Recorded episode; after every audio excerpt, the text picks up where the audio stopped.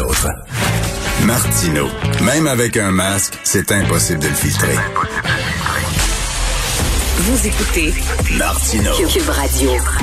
Alors, vous savez qu'il y a eu une rencontre entre des organismes qui défendent les femmes qui sont victimes de violences conjugales et la ministre Isabelle Charret. Euh, mais les représentantes de ces organismes-là ressortent de cette rencontre extrêmement déçues. Nous allons en parler avec Madame Gaëlle Fedida, coordonnatrice de l'Alliance des maisons de femmes de deuxième étape pour femmes et enfants victimes de violences conjugales. Bonjour, Madame Fedida. Bonjour. Qu'est-ce qui vous déçoit de cette rencontre? Euh, qui- Déjà, on était, on était une vingtaine de groupes, euh, pas que en violence euh, conjugale. Euh, ce sont, le G13, c'est un groupe de d'organismes féministes québécois. Euh, voilà. Donc, en fait, nos, nos, nos commentaires euh, portaient vraiment sur le plan de relance économique euh, global, pas juste sur la violence conjugale, Mhm. qui en fait partie, on est bien d'accord. Mais concrètement, là, le, le, le gouvernement a annoncé le 8 mars un plan euh, pour aider les femmes qui ont été particulièrement touchées par la Covid. Et malheureusement, ce plan, c'est un plan qui va du 8 mars au 31 décembre, qui comporte euh, certaines mesures qui sont en fait des, engagements internationaux du Québec depuis fort, fort, fort longtemps, euh, et avec un budget de 20 millions. Donc c'est clair que pour nous, la relance économique post-Covid, euh, ben, ça, ça implique beaucoup, beaucoup plus que ça, notamment pour faire le rattrapage par rapport au- à tout ce que les femmes ont perdu durant la Covid. Et ça, c'est largement documenté. Ben là, justement, on on va revenir là-dessus parce qu'il y a peut-être des auditeurs et des auditrices qui sont sceptiques en disant, ben pourquoi vous dites que les femmes ont été particulièrement victimes de la COVID? Tout le monde a été victime de, de la COVID, mais qu'est-ce que vous dites quand ça frappait plus durement les femmes?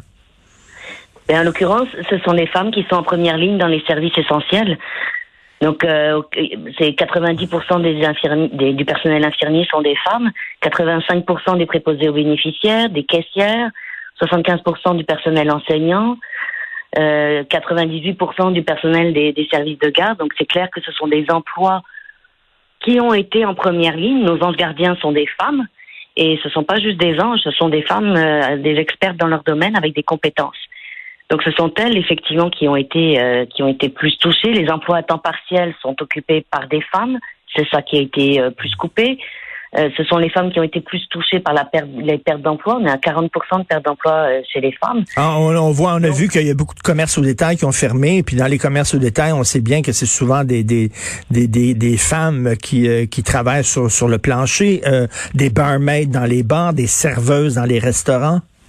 Tout à fait, c'est ça exactement. Donc elles ont été impactées de, par, en, en perdant leur emploi ou ou en étant plus exposées au virus. Pour celles qui restaient à l'emploi, ce sont des emplois en première ligne qui les exposaient davantage au virus.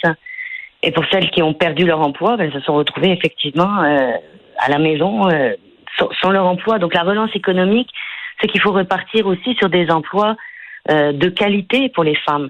Et là, on va revenir évidemment avec la, la, la revendication du 15 dollars de l'heure euh, sur un salaire minimum qui, qui, au final, toucherait bien davantage des, des femmes que des hommes. Et Madame Charret, elle, on l'avait reçue à l'émission euh, il y a quelques jours et euh, elle, bon, le fer de lance de, sa- de ces, mesures, c'est elle dit on va on va former ces femmes-là qui ont perdu leur emploi pour qu'elles puissent trouver des emplois dans d'autres secteurs qui sont plus prometteurs, qui sont plus porteurs. Vous en pensez quoi de ça, ce programme de formation? Ben, effectivement, nos collègues euh, au sein du G13 qui travaillent sur ces enjeux-là euh, ont, ont trouvé qu'il y, avait des pistes très prometteuses là-dedans. Mais malheureusement, ce n'est pas suffisant. La question, en fait, Madame ce qu'elle nous a dit, c'est bon, ça c'est pour l'instant. Euh, on, doit retravailler la stratégie égalité d'ici deux ans. Donc, vous aurez, on, on pourra faire des grands pas en avant dans deux ans. Ben oui, oui. La pandémie, c'est maintenant. Ben la ouais. la post-pandémie, c'est demain matin, c'est pas dans deux ans. On l'espère en tout cas. Et il y a des actions qui doivent être prises et qui, qui vont être prises par le gouvernement dans le prochain budget, euh, qui est déposé la semaine prochaine, là, euh, sur la relance économique. Donc, les femmes peuvent pas être euh, en attente un autre deux ans par rapport à la relance économique. Et malheureusement, Madame Charret nous a nous a bien dit, ben là oui, c'est ça pour cette année. Euh, la, la prochaine euh, la prochaine brèche, je dirais, ou la prochaine occasion, ça serait sur ce sur ce plan-là. Alors qu'on a un budget dans huit jours, on a un budget dans huit jours qui va annoncer probablement déjà des des ben, des aides et des, des façons de d'aider déjà l'économie dès cette année. Il faut que les femmes soient incluses là-dedans. Ben, euh, vous savez, tous les indicateurs disent que bon, la reprise économique, ça va aller très très bien. Euh, déjà, l'économie est beaucoup moins impactée au Québec qu'on le croyait. Euh, donc, j'imagine qu'on se fie sur que que la machine va repartir et que ces gens, ces gens-là, ces femmes-là qui ont perdu leur emploi, vont retrouver leur emploi comme par une main magique là. Ben, il y a déjà effectivement un peu de pensée magique là-dedans, d'une part, puis d'autre part, ce qu'on constate, ce qu'il faut dire quand même, c'est que la situation n'était pas avant la pandémie. Il y avait déjà des, des, des enjeux au niveau de l'égalité euh, entre les hommes et les femmes dans l'accès à l'emploi, dans, dans l'accès à des emplois de qualité, correctement rémunérés, etc., etc. Donc, les mesures qui doivent être prises là, il y a du rattrapage, il y a du, la récupération euh, Covid, mais on n'était pas au bout de nos peines non plus avant la Covid. Donc c'est justement l'occasion là, et c'est ce qu'on hmm. dit au gouvernement, bon, allons-y une bonne fois pour toutes. Et par exemple, je vais prendre un exemple très concret, là, l'analyse différenciée selon les sexes. Ça, c'est un engagement international du Québec depuis 1997 et qui n'est toujours pas appliqué. Ça veut dire quoi Ça, ça veut dire que quand un ministre, quel qu'il soit, dépose un projet de loi sur n'importe quel sujet, il est supposé avoir réfléchi à ce sera quoi les impacts sur les hommes et les impacts sur les femmes, parce que très souvent, c'est différent. Et de manière à corriger sa loi pour, pour ramener plus d'égalité et que la loi structurellement ne, continue pas à, provoquer des inégalités. Est-ce qu'on le fait, ça, au Québec, ça? Ben, non, on nous dit que oui, on les demande, on dit, ben, ok, si vous les faites, publiez-les, puis on n'en a jamais vu une. Par contre, quand nous, on les fait, ne, ne serait-ce que sur un budget, ne serait-ce que sur, par exemple, très récemment, la, la réforme de l'IVAC, euh, qui a été proposée par M. Jolin Barrette.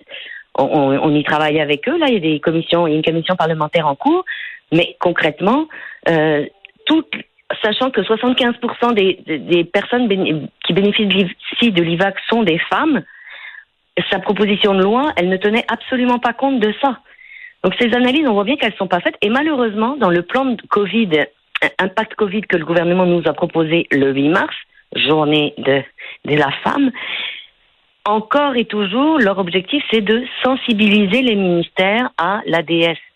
Mais il y en a, là, là nous, c'est assez, là. Assez, c'est assez. Il est plus temps de sensibiliser depuis 25 ans. Il est temps de le faire. Il est temps que les bottines suivent les babines, comme on dit. Et, Absolument. Et, ça, on l'attend pour le prochain budget, là. Le budget du 25 mars, est-ce qu'il a été euh, fait avec une analyse différenciée selon les sexes, ben, on verra bien. Et euh, concernant les, femmes victimes de violences conjugales, on avait vu que bon, l'argent qu'on avait promis était bloqué quelque part dans les limbes. Euh, Madame Charret a dit non, non, vous allez voir, l'argent va se rendre en bas finalement sur le terrain. Est-ce que c'est le cas? Est-ce que ça, ça a débloqué? Alors effectivement, puis là vous voyez, hier j'avais une, une maison qui m'informait que elle a eu une lettre pour lui confirmer son financement euh, qui arrivera le 25 mars, alors que l'année financière se termine le 31 mars. Voilà tout ce que je peux vous répondre. Donc oui, effectivement, à cause de la Covid, il y a eu un certain, certain retard dans la machine, dans, dans, les, dans la tuyauterie administrative de l'État. On peut en comprendre un bout, mais par contre, la Covid a eu quand même le dos large et, et le fait que l'appareil d'État n'ait pas été capable de poursuivre les dossiers et notamment le financement des groupes, euh, pour que ça arrive si tard dans l'année financière, ben, oui, il y, a des enjeux là-dessus, c'est clair. Et ça, c'était vraiment épouvantable pour les femmes qui vivent dans un milieu toxique. Là. Euh, puis il y a des hommes aussi qui, qui des fois, sont, sont, sont battus aussi, mais c'est surtout les femmes. Les femmes qui vivent dans un milieu toxique, au moins lorsque monsieur allait travailler pendant la journée, elles avaient un répit où elles pouvaient aller travailler, avoir un répit. Mais là, elle est comme prisonnière de la maison avec euh, le confinement, avec euh, monsieur. C'était, c'était une, une situation extrêmement extrêmement épouvantable pour ces femmes-là. Effectivement, ce qu'on a pu constater, c'est ce sont des c'est la gravité des cas qui était euh, qui était plus importante d'une part pour les femmes qui arrivaient dans les maisons d'hébergement. D'autre part, on a eu euh, beaucoup plus de demandes d'aide, mais, mais plus à distance, parce que les femmes, effectivement, ne, ne, pouvaient pas vraiment se quitter, ne pouvaient pas sortir de chez elles. Soit elles ne pouvaient pas, soit, vous savez, c'est toujours une décision quand même extrêmement difficile à prendre. Vous êtes là avec vos enfants dans un foyer violent, mais dehors mmh. c'est l'épidémie. Vous avez peut-être perdu votre job. Euh, donc c'est effectivement des décisions très difficiles à prendre. Ce qu'on veut dire à ces femmes, c'est qu'il y en a des services. euh, vous pouvez vous adresser aux maisons d'hébergement ou aux centres de femmes qui sont capables de vous orienter, qui sont capables de vous épauler, ne serait-ce que par téléphone ou euh, par clavardage. Il y a beaucoup de services qui se sont développés. Il y a des pharmacies aussi, il faut rappeler, hein, il y a des pharmacies où on peut aller, les pharmacies qui ont, euh, on m'expliquait ça hier, euh, il y a un, un, symbole mauve devant la pharmacie et vous pouvez entrer, on vous donne accès à un téléphone pour que vous puissiez appeler pour de l'aide si vous pouvez pas le faire à la maison parce que monsieur vous surveille. Absolument, oui. Il y a plusieurs, il y a, tout, il y a, plus, il y a dans le réseau des pharmacies, ça s'est développé comme euh, comme action de, de soutien, effectivement. Mhm. Euh, sinon, évidemment, on peut toujours, que ce soit la personne concernée ou la voisine, la sœur, la cousine qui a connaissance d'un enjeu comme ça, le 911. On l'a vu hier. Il y a des voisins qui ont fait le 911. Des policiers sont arrivés euh, chez le couple où monsieur était en train de, de poignarder. Ben oui. Donc là, quand on voit les, les homicides conjugaux euh, qui se sont multipliés ces dernières semaines, c'est clair que ça, ça nous fait très peur parce que à partir du moment où euh, les gens vont pouvoir commencer à, à ressortir plus librement, dont les femmes, euh, ben, on peut effectivement craindre qu'il y ait, y ait des, des, des incidents très critiques comme ça. Non, non, ça, c'est épouvantable. C'est un appel à la vigilance de tous, là. Euh. Tout à fait. Une remise aussi, euh, un questionnement de la part des hommes.